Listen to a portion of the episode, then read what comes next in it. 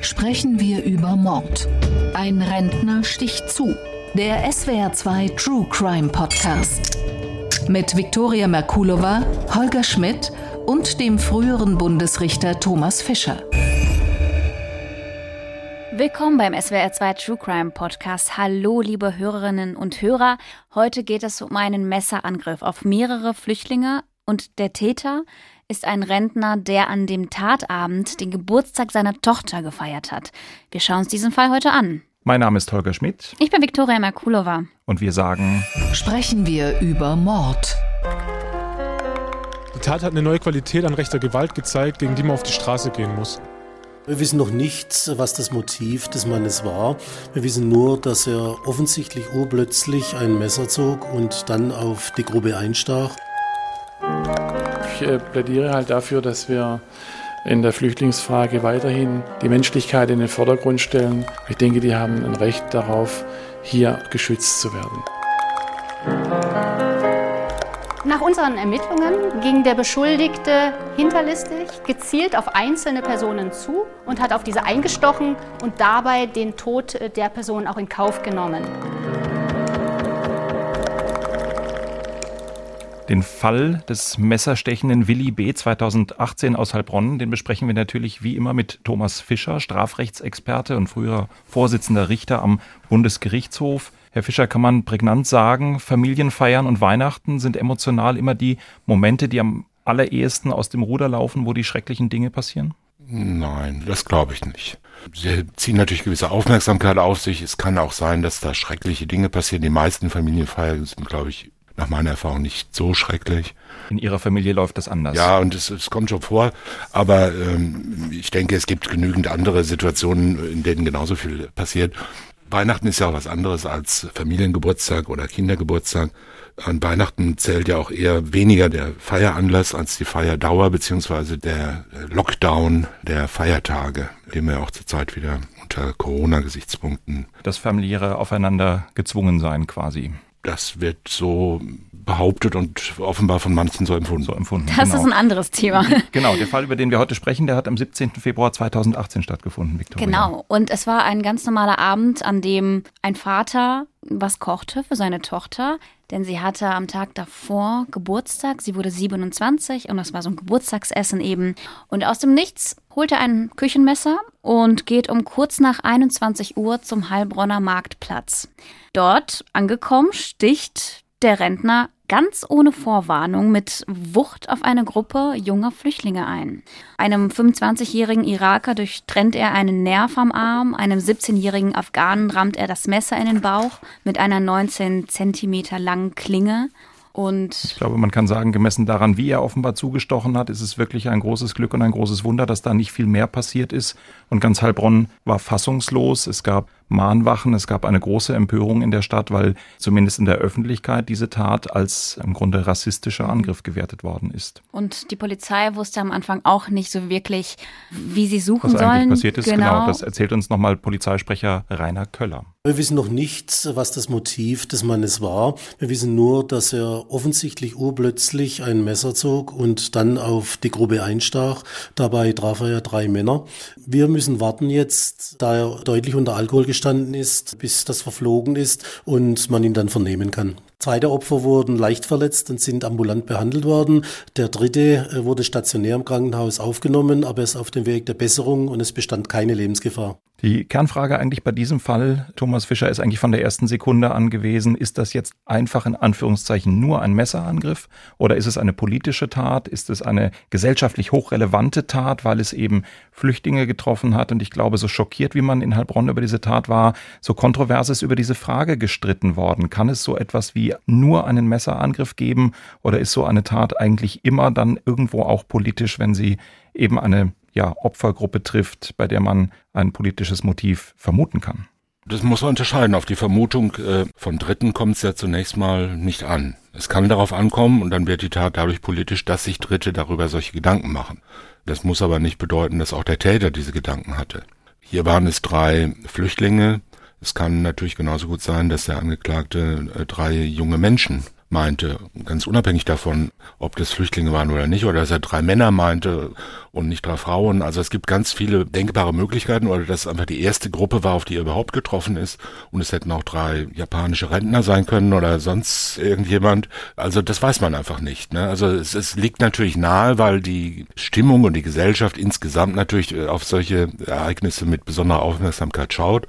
Und wann immer Gewalttaten solcher Art passieren, es nahe liegt zunächst mal zu vermuten, dass es sich um im engeren Sinne politisch motiviert, also in diesem Fall jetzt also gegen Flüchtlinge oder Ausländer oder Menschen ausländischer Herkunft richtet. Das war ja übrigens bei dem Anschlag in Halle noch viel stärker, wo ja aus dem bloßen Umstand, dass es sich um Shisha-Bars handelt, in denen die Opfer waren, sofort praktisch eine Welt von Geschichten und von Motivationen konstruiert wurde, die dem Täter zugeschrieben wurden, obwohl man es nicht genau weiß. Anschlag von Hanau meinen Sie? Äh, Entschuldigung, nicht Halle, sondern Hanau. Trotzdem wäre für mich nochmal die Frage, jenseits der juristischen Betrachtung in einer Situation wie im Jahr 2018, ich glaube in der Corona-Zeit muss man sich ein bisschen vielleicht auch nochmal an eine andere politische Stimmung vor Corona erinnern. Da ist für mich so ein bisschen die Frage, das Juristische ist das eine, aber das Gesellschaftliche ist da eigentlich ein Messerangriff auf Personen, die einfach auch nur ausländisch aussehen mögen. Nicht per se schon immer eine politische Tat oder kann man sagen, da gibt es trotzdem die normale Messerstecherei und das ist einfach vielleicht eine gesellschaftliche Überinterpretation, da sofort das rassistische Motiv zu vermuten. Ja, letzteres ist, glaube ich, richtig. Es ist nicht ausgeschlossen. Es ist auch vielleicht nicht von der Plausibilität her zunächst mal naheliegend, aber es ist nicht selbstverständlich. Natürlich gibt es die normale Messerstecherei, was immer das jetzt sein mag, dass jemand vollkommen ohne jegliche Vorstellung, ohne jedes Motiv, einfach nur auf irgendwen einsticht, auf irgendetwas einsticht, kommt ja relativ selten vor. Das heißt, irgendeine Verbindung zwischen dem, was der Täter tut und dem, gegen was es sich richtet, wird ja immer da sein. Vermutlich ist ihm nicht egal, ob es ein Hund ist oder ein Mensch. Von daher kann man natürlich irgendwelche Motive sich überlegen. Aber ob der Täter selbst hier in dieser Situation gedacht hat, das sind Menschen, die ausländisch aussehen, das weiß man ja nicht. Es waren vielleicht einfach nur Menschen, die halt da rumstanden. Es war Abend, vielleicht was dunkel, ich weiß es nicht genau. Und er sticht auf irgendjemanden, der ihm als erstes begegnet, weil er aus Gründen, die wir jetzt momentan noch nicht kennen. Mhm und das kann so sein, aber äh, es muss nicht so sein. Und es hätte auch schlimmer ausgehen können. Die Staatsanwaltschaft sagte dann später, dass es eigentlich nur ein Zufall gewesen ist, dass nicht jemand getötet wurde dabei. Weil die Verletzungen so schwerwiegend mhm. waren. Ganz klar ist, ich denke, zu den äh, tieferen Gründen auch des Täters kommen wir noch, aber ganz klar ist, wie entschlossen Heilbronn reagiert hat. Äh, es hat sofort entsprechende Solidaritätsbekundungen gegeben, es hat eine Mahnwache gegeben, Töne von damals aus Heilbronn. Auf einem übergroßen Banner vor dem Heilbronner Rathaus war zu lesen, das Problem heißt Rassismus. Und dagegen wandten sich die 300 Demonstranten, unter ihnen auch der Pfarrer der Heilbronner Kilianskirche, vor deren Portal der Messerangriff gegen die drei Flüchtlinge am vergangenen Samstag geschah. Der Heilbronner Oberbürgermeister Harry Mergel äußerte sich im Gemeinderat tief bestürzt über die Bluttat. In einer persönlichen Erklärung nannte er sie feige und verabscheuungswürdig. Das Entsetzen und die Verurteilung, die viele Heilbronner zum Ausdruck brächten, zeige, dass dass dies auch die übergroße Mehrheit in dieser Stadt so sehe, so Merkel weiter. Und er ging dabei auch auf die in den vergangenen Wochen öffentlich geäußerten Ängste vor Flüchtlingsgruppen in der Innenstadt ein. Auch wenn es durch Argumente und Fakten schwierig sei, Vorurteile abzubauen, müsse die Stadt es weiter nach Kräften versuchen. Herr Fischer, ist das jetzt eine gute Reaktion, wenn die Gesellschaft Zivilcourage zeigt und sagt, das darf einfach kein rassistischer Angriff sein, wenn wir es zu dem Zeitpunkt noch gar nicht wissen, ob es überhaupt einer war oder ist es des Guten zu viel? Sollte man abwarten, bis man weiß, was dahinter steht oder ist es gesellschaftlich wichtig zu sagen, nee, ganz egal, nur auf die Gefahr hin, es könnte rassistisch motiviert sein, zeigen wir einfach die Entschlossenheit der Gesellschaft. Ja, auch das kann man natürlich so und so sehen. Auf der einen Seite kann man natürlich sagen, es ist nie zu viel des Entschlossenseins, dem Bösen entgegenzutreten. Andererseits, wenn man das Böse nur imaginiert und sich das Böse nur als bloße Projektion der eigenen Angst oder vielleicht auch der eigenen nicht ganz offen zutage tretenden Bösheit darstellt, dann kann es ja natürlich auch in die andere Richtung losgehen. Und wenn man eine Situation herstellt, die vielleicht in der Wirklichkeit gar nicht gegeben ist, durch bloße Panik, indem man beispielsweise sich vorstellt, hier ist ein Mensch aus einer bestimmten Bevölkerungsgruppe angegriffen worden und das bedeutet jetzt für uns alle, dass diese Bevölkerungsgruppe von uns in unserer Mitte in besonderer Weise gefährdet, angegriffen, verletzt, beleidigt und so weiter wird, dann kann das natürlich auch nach hinten losgehen, indem einfach dann auch eine solche Stimmung erstmal hergestellt wird, gegen die man sich wehrt und in der wiederum Reaktionen darauf erfolgen. Also wir kennen das ja insbesondere von diesen Internetdiskussionen, die sich von dem Anlass wirklich teilweise völlig lösen und sich nur noch über fiktive Bilder und Vorstellungen und Ängste unterhalten, ganz unabhängig davon, was in Wirklichkeit passiert ist. Das kann bei allem guten Willen, der dahinter steht und bei aller Betroffenheit, die ja den Menschen auch immer sehr wichtig ist, dann zu zeigen und zu demonstrieren, durchaus auch negative Aspekte haben. Besonnenheit ist etwas gewesen, was in der Situation dem Heilbronner Oberbürgermeister Harry Mergel total wichtig war. Das hat er damals gesagt. Ich plädiere halt dafür, dass wir in der Flüchtlingsfrage weiterhin die Menschlichkeit in den Vordergrund stellen. Es sind Personen, die zu uns gekommen sind, weil sie vor Krieg, Elend, Verfolgung geflüchtet sind. Ich denke, die haben ein Recht darauf, hier anständig behandelt zu werden und auch geschützt zu werden. Dem stimmen wir, glaube ich, alle zu. Aber jetzt, Viktoria, gucken wir erstmal, was ist denn eigentlich tatsächlich passiert? Genau, wir müssen uns mal den Menschen angucken. Wo kommt er her? Was macht er? Willi B. ist in Kasachstan geboren, Russland-Deutscher. 1991, da kam er mit seiner Frau und seiner Tochter nach Baden-Württemberg und hier in Deutschland arbeitet er eben als Fotograf und Hausmeister. Er ist nie straffällig geworden. Er ist der Polizei auch nie aufgefallen. Er hatte keine Schulden. Er war kein Alkoholiker. Ein Familienvater. Dem Richter damals sagte er im Prozess, dass er als Deutscher in Deutschland leben will. Auch ganz am Anfang des Prozesses hat Willi B. deutlich gesagt, ihm sei die ganze Geschichte einfach nur peinlich. Da fragt man sich natürlich, was ist da genau geschehen? Warum hat er plötzlich ein Küchenmesser rausgeholt an diesem Tag und hat wahllos auf Menschen eingestochen? Er war in der Küche, das hast du schon gesagt. Er hat ein Geburtstagsessen für seine Tochter gekocht, die gerade ihre Berufsausbildung abgeschlossen hat, ihr Studium abgeschlossen hat. 27 Jahre alt ist sie gewesen, aber sie hat keinen Job gefunden und äh, hat an diesem Abend den Eltern gesagt, dass sie vorhat, sich arbeitslos zu melden, was den Vater sehr schockiert hat, weil er eigentlich, so habe ich es verstanden, ungeheuer stolz auf seine Tochter gewesen ist, dass sie ihre Abschlüsse gemacht hat und gar nicht verstehen konnte, dass sie keinen Job bekommen hat. Und in dieser Situation beim Zubereiten des Essens hat er getrunken, wohl auch relativ viel getrunken, Wodka getrunken und dann geht er raus und begeht diese Tat. Und unsere Kollegin Bettina Märklin war als Reporterin beim Prozess und sie hat beschrieben, was der Angeklagte in der ersten Reaktion vor Gericht quasi zu dieser Tat und zu diesen Abläufen erzählt hat. Er könne sich überhaupt nicht erklären, wie es zu diesen Taten habe kommen können. Nur so viel, seine Tochter hatte an diesem Tag Geburtstag, er habe für sie ein Essen gekocht und dabei wohl schon einige Schnäpschen getrunken. Später kam wohl beim Essen noch einiges hinzu. Ihm sei dann im Badezimmer schwindelig geworden und er sei wohl gefallen. Aber das ist dann auch das letzte, der letzte Moment vor dieser Tat, den er erinnert. Dann reißt der Faden und er erinnert sich erst wieder, als er Schläge bekam, die wehtaten und dass ihm Handschellen angelegt wurden. Wie und warum er das Haus verlassen hat, wie er zu dem Messer kam und dass er auf die vier Menschen eingestochen hat, beziehungsweise auf drei Menschen und auf den vierten hat er ja versucht einzustechen, das alles erinnert er nicht mehr. Also er kann sich einfach überhaupt nicht daran erinnern. Wie er überhaupt auf diese Menschen eingestochen hat, weiß er nicht. Herr Fischer, wenn ein Täter sagt, dass er sich an die Tat nicht erinnern kann, kann man doch eigentlich davon ausgehen, dass er lügt, oder? Nein, aber ist nicht ausgeschlossen, dass er lügt. Also mhm. es ist eine, sagen wir mal, von allen denkbaren Einlassungen die einfachste. Sie ist nicht unbedingt die glaubwürdigste, je nach Sachlage. Wird auch von Bundeskanzlern gern verwendet. Ja, das kommt vor, nicht? Manche haben dann Zuckerabfall oder sonst irgendwas mhm. und können sich an nichts erinnern. Der hatte jetzt halt irgendwie Wodkaabfall. Gleichwohl ist es natürlich so, dass äh, solche ausgestanzten Erinnerungslücken, die plötzlich bei der Zubereitung des Bratens beginnen und beim Anlegen der Handschellen wieder aufhören, doch eher ungewöhnlich sind. Und alles, was strafrechtlich von Relevanz sein könnte, findet ausgerechnet in diesem Zwischenraum statt. Das ist nach aller, sagen wir mal, forensischen Erfahrung doch sehr ungewöhnlich. Es ist nicht ausgeschlossen, aber man Äh, spontan würde man jetzt nicht sagen, das finde ich jetzt aber überzeugend, die Beweisaufnahme ist geschlossen. Und Haben es Sie- kommt noch was dazu, das ist nämlich jenseits der allgemeinen Skepsis, die Sie haben, die ich glaube ich bei der Schilderung auch hätte, das ist einfach in dem ganzen weiteren Ablauf, in den polizeilichen Ermittlungen, in dem, was man über diese Tat wusste, einfach nicht so richtig plausibel war, dass es genau da diese Erinnerungslücke gegeben hat. Und auch das ist unserer Kollegin Bettina Märklin, die in dem Prozess gesessen und sich das alles angehört hat und die sagt, das mag ja sein, dass es da eine Erinnerungslücke gegeben hat. Es gibt aber trotzdem Widersprüche und allein nur die Erinnerungslücke, die kann hier nicht die Lösung sein.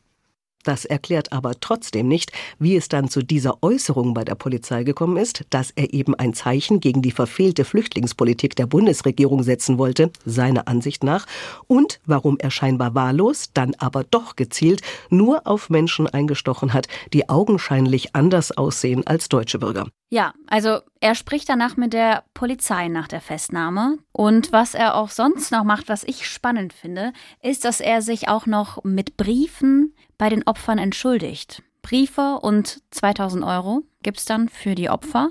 Er schreibt, dass er die Taten bereut, er sei kein Fremdenhasser, er sei kein Rechtsextremist, er kann das alles nicht begreifen, außerdem erklärt er, dass er krank ist. Mag alles sein, aber ich glaube, wir müssen immer noch mal an diesem Moment, so stelle ich mir das vor, im Streifenwagen nach der Festnahme, da sagt er plötzlich wieder total klar, das ist ein Zeichen gegen die Flüchtlingspolitik von Angela Merkel. Da ist doch ein Motiv, da sagt er doch etwas, da hat er doch eine klare Erinnerung, da komme ich doch jetzt eigentlich an den Punkt, Herr Fischer, da ist weder die Ausrede, ich bin gerade medizinisch überhaupt nicht mehr in der Lage zu wissen, was ich tue, noch ich bin so volltrunken, dass ich nicht mehr weiß, was ich tue. Da ist doch eine ganz klare Bewusstseinsäußerung, die mich eigentlich dahin bringt zu sagen, der wusste genau, was er tat. Ja, also da geht ein bisschen was äh, durcheinander, glaube ich, auch in der Reportage Ihrer Kollegin.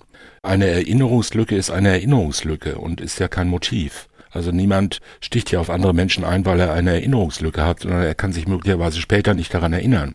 Das ändert aber nichts daran, dass das ja äh, auch nicht bedeutet, dass man bewusstlos ist. Jemand, der eine retrograde Amnesie hat, also eine Erinnerungslücke hat, der hat ja in der Zeit, an die er sich nicht erinnern kann, gleichwohl bewusst gehandelt, hat irgendwelche Motive, Gedanken, Ziele, Absichten gehabt, ob die jetzt geordnet waren, ungeordnet, krank oder gesund, sinnvoll oder nicht sinnvoll oder kritikwürdig und so weiter, das spielt alles keine Rolle. Also die bloße Frage, ob das jemand eine Erinnerungslücke hat, ist weder für die Motivation noch letzten Endes für die Schuldfähigkeit von entscheidender Bedeutung. Also viele Menschen denken, dass wenn sie nur einen Filmriss haben, dann sei damit praktisch, und wenn man ihnen das nicht widerlegen kann, dann sei damit praktisch schon bewiesen, dass sie nichts dafür können, was immer da geschehen ist. Ich war es gar nicht, das war jemand, an den ich mich nicht erinnere. So ist es natürlich nicht, sondern es kann ein Indiz sein, man weiß, dass manche Rauschmittel beispielsweise zu Erinnerungslücken äh, gerne führen, also beispielsweise Rohypnol,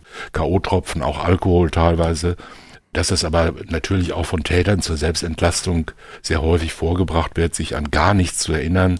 Jeder, der schon mal betrunken war oder von anderen Drogen berauscht war und am nächsten Tag irgendwie aufgewacht ist und es war ihm irgendwas peinlich, wird das Gefühl möglicherweise kennen, dass er sich nicht an jede Einzelheit erinnert, So ein Gefühl erinnere ich mich überhaupt nicht. an jede Einzelheit erinnert, aber nicht mehr an, an jedes Wort, was er gesagt hat. Und wenn ihm dann vorgehalten wird, du hast dies oder jenes gemacht, dann sagt, das weiß ich jetzt aber überhaupt nicht mehr. Das war doch schon nach der zweiten Flasche Rotwein. Und äh, ob das dann im Einzelfall stimmt, das mag dahinstehen. Das ändert nichts daran, dass er gleichwohl vielleicht diese zweite Flasche dann leer aus dem Fenster geworfen und ein Auto demoliert oder sonst irgendwas hat und dafür auch Gründe hatte, die nicht in der Erinnerungslücke liegen, sondern woanders. In diesem Fall war es ja so, Sie haben es ja schon erwähnt, dass er gesagt hat, ich will als Deutscher in Deutschland leben. Eine merkwürdige Einlassung eigentlich, die man auch so und so deuten kann. Ja? Also es kann bedeuten, dass es eine Abgrenzung von seinen Opfern ist. Es kann aber natürlich auch sein, dass es eine Beteuerung dessen ist, dass er ein guter Deutscher sein möchte, ein guter Bürger dieses Landes und dass er sich sozusagen von seiner eigenen Gewalttätigkeit und diesem Austicken da distanzieren will.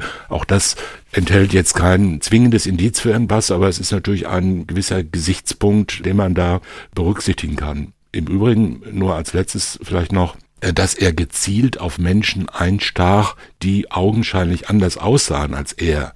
Das ist natürlich eine Schlussfolgerung in der Reportage ihrer Kollegin, die schon mögliche Motive vorwegnimmt. Ob er das gezielt gemacht hat und vor allen Dingen, ob er es deshalb gemacht hat, weil die anders aussahen, das ist ja gerade die Frage. Das muss man dann vor Gericht rauskriegen. Aber natürlich zu dem, was Sie eben als Gedanken entwickelt haben, passt natürlich schon ganz interessant, wenn man unmittelbar nach einer Tat von der Polizei festgenommen sofort die Bundeskanzlerin ins ähm, Spiel führt als die Repräsentantin dieses Deutschlands, über das wir hier reden, liegt ja schon nahe, dass hier ein sehr großes Bewusstsein für, sagen wir mal, das Deutschsein, die Nation. Es ging nicht kleiner als Bundeskanzlerin. Also ist schon interessant. Das eigentlich. ist auf jeden Fall ein ganz starkes Indiz dafür, dass das eine demonstrative Tat war, auf jeden Fall. Und wenn es demonstrativ war, was ja der Inhalt dieser Äußerung ist, dann ist ja auch klar, was es demonstrieren sollte.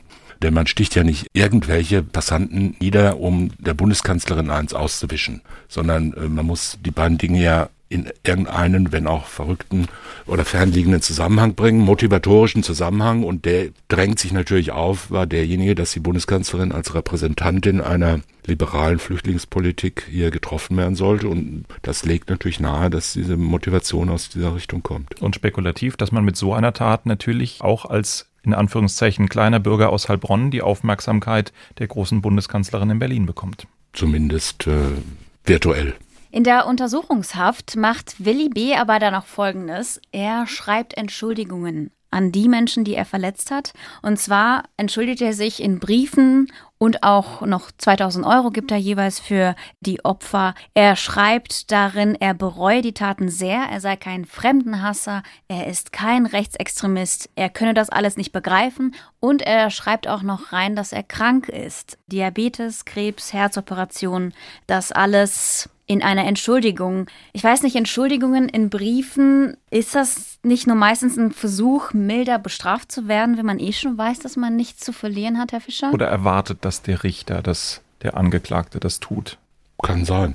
Hatten Sie das schon mal erlebt, dass Sie diese Entschuldigung gelesen haben und letztendlich dann auch im Urteil festgestellt haben, ja, er hat das nur gemacht, weil er doch da irgendwie besser rauskommen wollte aus der Sache.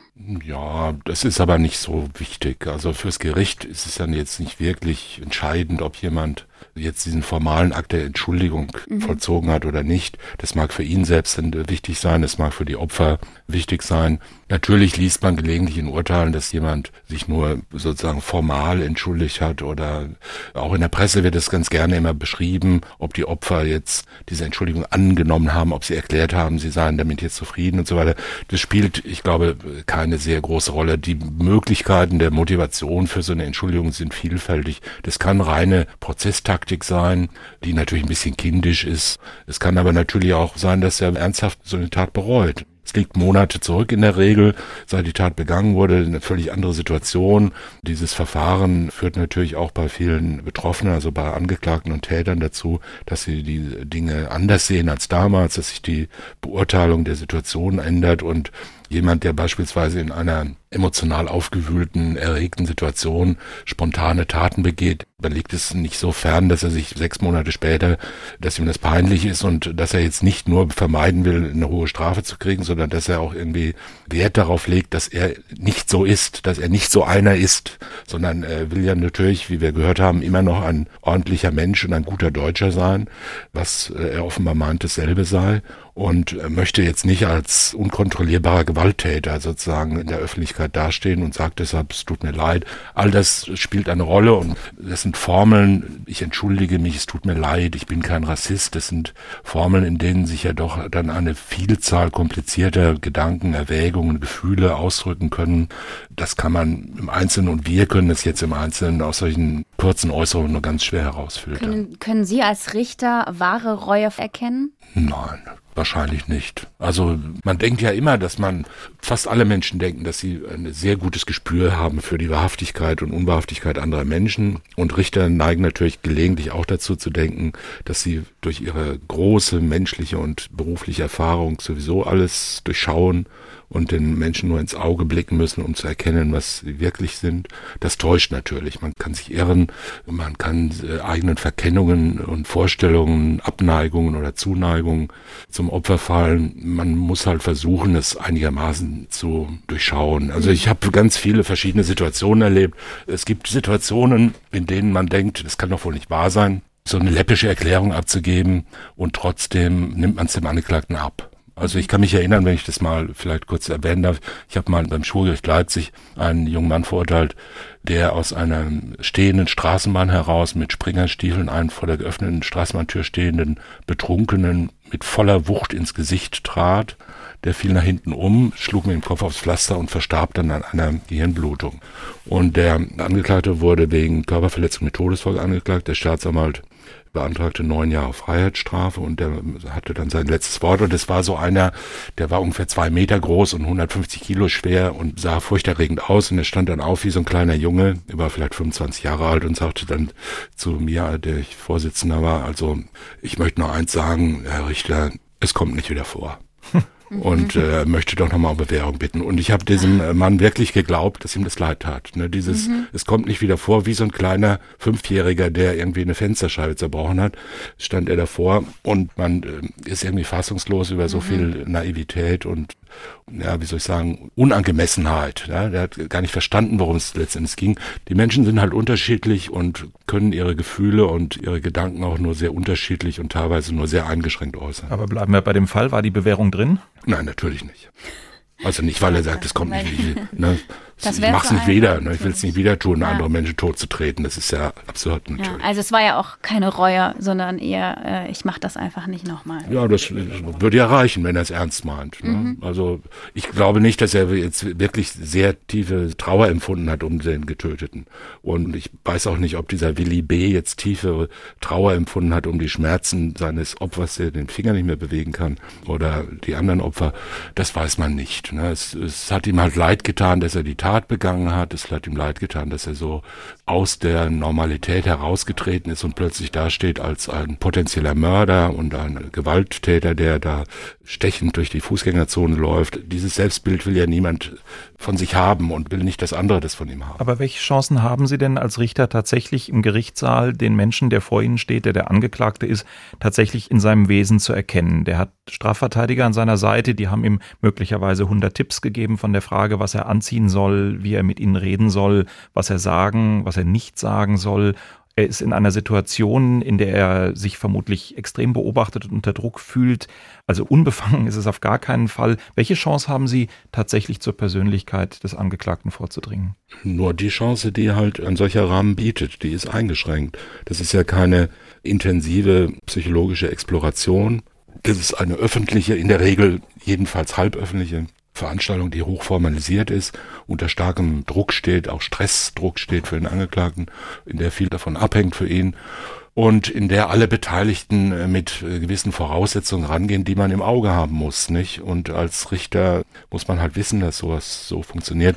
Andererseits muss man sagen, es kommt ja im Gegensatz dazu, was viele Menschen, so Nichtjuristen und die Öffentlichkeit sich gelegentlich vorstellt, kommt es ja nicht wirklich entscheidend jetzt auch darauf an, dass ein Gericht sich jetzt da ein Bild davon macht, ob der Angeklagte ein guter Mensch ist, ob er ein sympathischer Mensch ist oder ob er ein Mensch ist, dessen Handlungsmotive und Abläufe und Lebensentwürfe und Biografie man verstehen kann oder nachempfinden kann oder gut findet. Natürlich spielen solche emotionalen Bewertungen eine Rolle, aber letzten Endes geht es ja nicht um die Täterpersönlichkeit jetzt als Kern dessen, was man in einen Schuldspruch bringt oder nicht, sondern es geht darum, was hat er getan, warum hat er es getan, was für Motive hat er, ob er nebenbei auch noch Anhänger eines bestimmten Fußballvereins ist oder ein unangenehmer Mensch oder sich immer mit allen streitet. Es mag im Einzelfall von Bedeutung sein für die Tat. In der Regel sind solche persönlichen Charakterzüge und Zustände und Persönlichkeitsmerkmale nicht wirklich entscheidend. Und das Gericht beschäftigt sich auch nicht wirklich entscheidend damit. Es wäre vermessen und es wäre unangemessen, glaube ich, als Richter da zu sitzen und sich ständig vorzugaukeln, man könne jetzt sozusagen den Menschen als Ganzen erfassen mhm. und in einer mehrstündigen oder vielleicht auch zwei- oder dreitägigen Hauptverhandlung da jetzt ein profundes psychologisches Urteil fällen, auf dessen Grundlage man dann zum Schuldspruch kommt. Das verstehe ich, aber in diesem konkreten Fall kommen wir tatsächlich dann an einen wichtigen Punkt. Die Motivation für die Tat? Ist es Fremdenfeindlichkeit gewesen oder nicht? Ist es wahllos gewesen, weil er aggressiv gegenüber seiner familiären Situation oder enttäuscht aus seiner familiären Situation war? Oder ist es Hass auf Menschen anderer Herkunft gewesen? Da ist es doch ganz entscheidend eigentlich, dass man als Vorsitzende ein Gefühl dafür bekommt, was ja, die Motivation es, war. Das eine schließt das andere nicht aus. Also auch Menschen, die Fremde hassen beispielsweise oder Aggression empfinden gegen Flüchtlinge, die sind ja nicht als Fremdenhasser geboren. Das ist ja nicht deren Beruf, Fremd zu hassen sondern die sind ja auch vieles andere. Die haben ja ganz viele andere Rollen und viele Situationen. Und natürlich kann es sein, dass solche Handlungskonzepte und solche Welterklärungskonzepte wie die Flüchtlinge sind schuld ich bin ein besserer Mensch als die oder die müssen alle weg hier oder so, dass solche Konzepte und Vorstellungen halt angestoßen werden durch andere Umstände, beispielsweise durch Enttäuschungen, durch Erniedrigungen, die die Menschen erleben, durch eigene Gewalterfahrung, durch Erfahrung eigener Ablehnung oder auch durch äh, Stresssituationen, wie in diesem Fall beispielsweise in der Familie. All das kann ja zusammenkommen. Und wir wissen ja von uns selbst, dass unsere Motive, die wir für irgendeine Handlung haben, immer nur ein Teil dessen sind, was eine Rolle spielt, weil ja immer die ganze Persönlichkeit aktiv ist und nicht wir wie Maschinen durch die Welt laufen, die dann vollkommen schematisch voneinander getrennte Entschlüsse fassen und Motive haben. Das ist unfassbar komplex, natürlich. Und ich wollte auch noch mal kurz was zu diesen Entschuldigungen sagen. Und zwar die Opfer, die haben sich natürlich auch dazu geäußert im Gerichtssaal. Und die können mit diesen Entschuldigungen genauso wenig anfangen wie Richter. Sie leiden unter Panikattacken, psychischen Störungen, sind schwer verletzt worden. Und ein Mensch kann zum Beispiel seinen Job als Bäcker nicht machen, weil seine linke Hand kaum noch zu benutzen ist. Das war der 26-jährige Iraker, bei dem eben der Nerv am Arm durchtrennt worden war. Und der andere, der wurde auch angegriffen in den Bauch mit dem Messer, hat auch immer noch Angst und fragt sich die ganze Zeit, was er da gemacht hat, der Willi. Da war ja diese skurrile Situation im Gerichtssaal, dass sich Willi B. entschuldigt hat. Und die Opfer eben diese Entschuldigung nicht annehmen wollten. Ne? Hat uns eine Kollegin erzählt, ja. die dabei war, die sagte, er hat äh, vor Gericht dem Opfer quasi die Entschuldigung angeboten. Das Opfer hat das ausgeschlagen, hat gesagt so unter Motto, du kannst nicht gut machen, was du getan hast und hat dann auch den Gerichtssaal verlassen und daraufhin sei der Angeklagte regelrecht explodiert, habe dem nachgeschimpft, was das für ein unmöglicher Mensch sei, die Entschuldigung nicht anzunehmen und mein Eindruck war, das ist doch vielleicht, also mhm. so eine spontane Äußerung, daraus zieht der Richter doch mutmaßlich viel mehr Erkenntnis äh, als aus jeder Beteuerung zuvor oder ist das küchenpsychologisch? Hm, ich glaube, es ist küchenpsychologisch. Also man weiß es nicht genau. Also ich kenne den Herrn Willi B. nicht, ja, und ich weiß auch nicht ganz genau, wie das in Kasachstan so üblich ist. Wir alle leben ja in kulturellen Zusammenhängen, die uns prägen. Möglicherweise ist es dort nicht nur Pflicht, in Anführungszeichen moralische Pflicht, Gäste unglaublich zu bewerten, wenn die kommen, egal ob man was hat oder nicht, äh, sondern es ist möglicherweise auch so eine moralische Pflicht, Entschuldigungen anzunehmen, weil das so eine informelle Regelung ist, wie man dort mit Konflikten umgeht. Kann ja sein, ich weiß es nicht. Aber es gibt sicherlich Kulturen, in denen das so ist. Und da wäre dann sozusagen diese nein, ich weise dich zurück, ne, du kniest dich nieder und bittest mich um Verzeihung und ich sage dir, geh weg, ich will von dir nichts mehr wissen. Das ist vielleicht sozusagen aus der Sicht eines solchen äh, Menschen dann auch schon wieder ein neuer Angriff. Ob das jetzt eine narzisstische Verkennung ist, spricht ja einiges dafür, das weiß man aber nicht ganz genau. Ich war ja nicht dabei, aber so wie Sie es äh, schildern, würde ich sagen, vermutlich würde ich als Richter, wenn ich dieser Szene beiwohnen würde, eigentlich gar nichts denken und sagen, mhm. so ist es halt. Ich habe so ein bisschen die Befürchtung, dass dieses Verfahren tatsächlich zwischen einem strafrechtlichen Anspruch, eine Tat zu behandeln, diese Messerstecherei und dem, was gesellschaftlich und politisch daraus gemacht worden ist, hin und her gerissen war und da vielleicht dann auch die Ebenen verschwimmen. Die Kollegin erzählt aus der mündlichen Urteilsbegründung, der Vorsitzende habe sich intensiv damit beschäftigt, wie schrecklich es sei, dass es derzeit im Internet ein Klima von Hass und Hetze gegenüber Flüchtlingen gebe. Es sei aber eigentlich im ganzen Prozess völlig deutlich gewesen, dass diese Internetagitation und Internetnutzung überhaupt mhm. nichts ist, was für den Angeklagten überhaupt eine Rolle gespielt hat, weil er ein sehr traditionelles Leben ohne Multimedia, Social Media, was auch immer geführt habe, so dass eigentlich für die Kollegin völlig rätselhaft blieb, was das eigentlich jetzt hier in dieser Urteilsbegründung als allgemeine Gesellschaftskritik zu suchen hat, wenn man gar keinen Anhaltspunkt dafür hat, mhm. was es mit dieser Tat zusammenhängt. Und dieses ganze Verfahren möglicherweise ein bisschen auch darunter gelitten hat, dass da etwas hineingesellschaftet worden ist, was da gar nicht hingehört. Oder ist das jetzt zu streng gedacht? Nein, das kann gut sein. Nicht nur der Angeklagte hat ja gewisse Bilder und Vorstellungen von sich und seiner Umgebung, sondern auch alle anderen Beteiligten. Und wir haben ja am Anfang schon gehört, dass in der Öffentlichkeit sehr schnell und sehr intensiv dieser politische Zusammenhang hergestellt wurde und die Sache ganz wesentlich unter diesem Gesichtspunkt diskutiert wurde öffentlich. Und es kann natürlich auch sein, dass auch ein Gericht sich darauf einlässt. Ob das jetzt für die Urteilsfindung wirklich von entscheidender Bedeutung war, mag dahinstehen. Eine mündliche Urteilsbegründung ist ja auch zunächst mal nur eine unverbindliche Zusammenfassung dessen, was sich der Vorsitzende ganz alleine denkt. Es ist ja nicht etwa das, was die, eine Kammer, die aus fünf Richtern besteht, da beschlossen hat. Das macht der Vorsitzende, wie er will und wie es ihm gerade einfällt. Und manche machen es geschickter und manche ungeschickter. Und manchmal äh, hat er vielleicht auch irgendwie den Eindruck, er müsste jetzt mal ein paar Worte sagen, die jetzt die Presse beeindrucken oder die Zuschauer oder die, die Opfer beruhigen oder was auch immer. Und natürlich kann sich eine solche Äußerung, wie Sie sie gerade zitiert haben, äh, darauf beziehen, dass insgesamt natürlich aus dem Zusammenhang dieses Verfahrens und der Beweisaufnahme hervorging, dass da jedenfalls diese ausländerfeindliche Motivation und Stimmung eine Rolle spielte und dass der Vorsitzende den Eindruck hatte, er müsse oder solle in der mündlichen Urteilsbegründung dieser Stimmung insgesamt jetzt mal entgegentreten oder die mal bewerten aus Sicht des Gerichts ohne dass das jetzt von entscheidender, konkreter Bedeutung für den Angeklagten war. Da muss ich nochmal nachhaken. Das ist etwas, das hatten Sie, als wir über das NSU-Urteil gesprochen haben, schon gesagt, dass die quasi mündliche Urteilsbegründung des Vorsitzenden eine gewisse Unverbindlichkeit hat. Da hat sich danach bei mir ein äh, durchaus auch anerkannter Rechtsexperte gemeldet und gesagt, aber stimmt denn das so? Ist es wirklich so, dass das so unverbindlich ist? Hat der Vorsitzende nicht eigentlich auch eine ganz tiefe Pflicht heraus, zum Beispiel auch um den Angeklagten jetzt nicht hier mit irgendetwas zu konfrontieren, was gar nicht Gegenstand des Verfahrens ist und ihn nicht einer Willkür auszusetzen? Muss es nicht eigentlich Hand und Fuß haben, was der Vorsitzende da mündlich tut? Oder ist es tatsächlich unverbindlich? Sowohl als auch. Es sollte auf jeden Fall Hand und Fuß haben. Das ist der Job. Man sollte sich schon Gedanken machen, was man da sagt und man sollte nicht irgendwas rumposaunen, was man immer schon mal sagen wollte oder womit man immer schon mal in der Zeitung stehen wollte. Natürlich sollte das so sein. Aber man kann das ja nicht kontrollieren. Es ist ja eine spontane Aktion. Der Vorsitzende, manchmal natürlich nicht. Manchmal macht sich der Vorsitzende ein paar Notizen. Insbesondere bei großen, wichtigen Prozessen mag sein, dass der Vorsitzende da umfangreiche Manuskripte mitbringt. Es gibt auch Vorsitzende, die lesen praktisch Teile des Urteils schon vor wie der Vorsitzende die mündliche Urteilsbegründung gestaltet und was er da sagt und was er möglicherweise noch als allgemeine Bemerkung voranstellt, nachstellt, einschiebt, das ist seine persönliche, seiner richterlichen Unabhängigkeit unterworfene Entscheidung. Die sollte natürlich, so steht es ja auch im Gesetz, die wesentlichen Gründe des Urteils äh, darstellen. Also es sollte gesagt werden, warum sind sie verurteilt worden, warum haben wir diese Strafe festgesetzt oder auch nicht.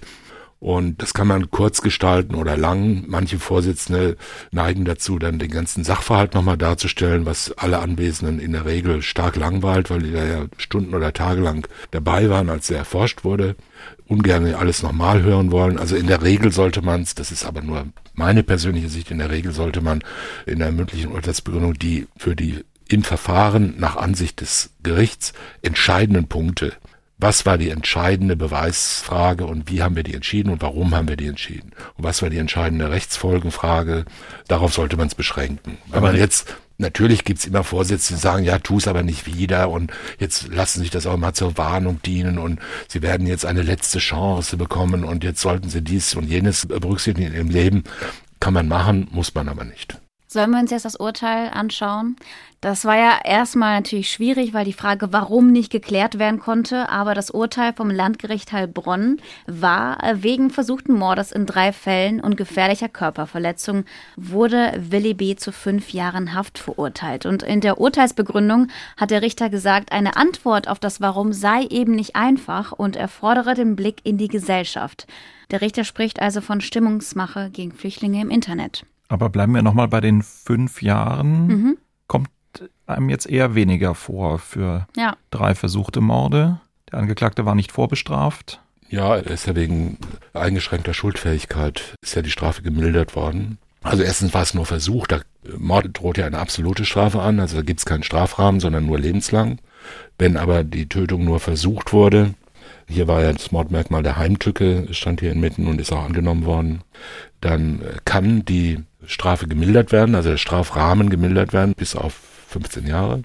Und bei einer erheblich eingeschränkten Schuldfähigkeit oder wie es früher hieß, Zurechnungsfähigkeit, was eigentlich der bessere Begriff ist, kann man diesen Strafrahmen nochmal senken auf eine Höchststrafe von elf Jahren, drei Monaten wäre das in diesem Fall. Und aus diesem Rahmen wird dann bestraft. Und da hat er fünf Jahre gekriegt. Einheitlich war hier gefährliche Körperverletzung, weil ja drei Menschen verletzt worden sind. Also nicht nur was versucht, sondern auch ein Erfolg eingetreten ist, wenn auch kein Tötungserfolg. Und andererseits sind halt die Umstände der Tat zu berücksichtigen, die Verfassung des Angeklagten im Einzelfall, seine Biografie, sein Leben und was man sonst herausgekriegt hat. Also fünf Jahre, das kann ich jetzt nicht beurteilen, ob das wenig oder viel ist. Das kann man aus der Entfernung praktisch Kaum beurteilen. Kaum beurteilen. Nur in Extremfällen kann man ohne nähere Kenntnis und ohne dabei gewesen zu sein sagen, das ist jetzt zu viel oder zu wenig. Aber die ja auch in der Öffentlichkeit und in der öffentlichen Diskussion sehr verbreitete Meinung, dass man irgendwie in der Zeitung liest, der hat für die und die Tat acht Jahre gekriegt oder fünf Jahre oder drei Jahre und dann wird gleich rausgeschrien, das ist ja eine Unverschämtheit, dass er so wenig oder so viel gekriegt hat, das ist in der Regel verfehlt. Mhm. Weil es so sagen. viele Aspekte gibt, die nicht erwähnt werden und aus denen man sich dann eben das Bild nicht machen kann. Ja. Das Spannende ist ja auch, dass er ja nicht in ein normales Gefängnis gekommen ist, sondern in ein Seniorengefängnis, die JVA Singen. Da. Das einzige Seniorengefängnis in Baden-Württemberg. Genau. Was ist da der Gedanke dahinter, Herr Fischer, ältere Gefangene quasi für sich zu behalten? Also der Begriff Seniorengefängnis ist mir ehrlich gesagt noch nicht untergekommen. Es ist auch keine im Strafvollzugsgesetz gesondert vorgesehene Regelung, Veranstaltung des Strafvollzugs, sondern es ist halt einfach eine verwaltungspraktische Einrichtung, die ja durchaus sinnvoll sein kann. Die Menschen werden älter und auch ältere Menschen begehen, werden gleich weniger, aber dann doch immer noch Straftaten. Außerdem gibt es Menschen, die Langstrafer sind hm. und deshalb auch lange und bis ins hohe Alter im Gefängnis bleiben. Also wir haben ja auch viele Kranke im Gefängnis inzwischen, also Leute, die Krebs beispielsweise bekommen, die im Gefängnis sterben. Wir haben auch viele Demente im Justizvollzug und äh, das bereitet natürlich ganz besondere Probleme. Und wenn Sie sich vorstellen, dass also doch ein erheblicher Anteil von Strafgefangenen oder der größte Teil ja doch junge Männer einer bestimmten sozialen Schicht mit bestimmten Verhaltensweisen sind und bestimmten Aggressivitäten. Aggressivitäten und so weiter, dann ist ja natürlich klar, dass ein, äh, sagen wir mal, in seiner, äh, insgesamt in seiner Aktivität und in seinem Lebenszuschnitt doch eingeschränkter 75-jähriger oder 80-jähriger Mann da wie ein Fremdkörper rumläuft und vollkommen isoliert ist, wenn er vollkommen alleine wäre mit lauter 22-jährigen tätowierten Gewalttätern oder äh, sonst was. Das heißt, es ist durchaus sinnvoll, weil er auch unter Sicherheitsgesichtspunkten das mhm. ganz anders zu beurteilen ist. Nicht? Also 75-Jährige springen ja auch selten dann noch über die Mauern und beginnen große Schlägereien da im Gefängnis. Ja, tatsächlich ist da noch nie jemand weggelaufen oder über die Mauer geklettert. Ja, das kommt ja sowieso nur selten ja. vor. Das also es ist durchaus sinnvoll und sollte nicht öfter in äh, Deutschland geben sowas Seniorengefängnisse. Ja, es gibt natürlich zunehmend einen Bedarf geben, ist mein Eindruck. Ja, aber es gibt natürlich auch Abteilungen in den JVAs, in denen solche Leute auch zusammengefasst werden. Und wenn man da jetzt eine kleinere Anstalt hat, wo sich das gut realisieren lässt, ist das sicher durchaus sinnvoll. Ja. Das war unser heutiger Fall. Ich danke Thomas Fischer, danke Holger. Danke dir. Und ich freue mich schon auf das nächste Mal, wenn wir über einen Fall sprechen. Und bis dahin verabschieden wir uns und sagen bis bald. Sprechen wir über Mord. Sie hörten einen Podcast von SWR2. Das komplette Podcast-Angebot auf swr2.de. SWR2 Kultur neu entdecken.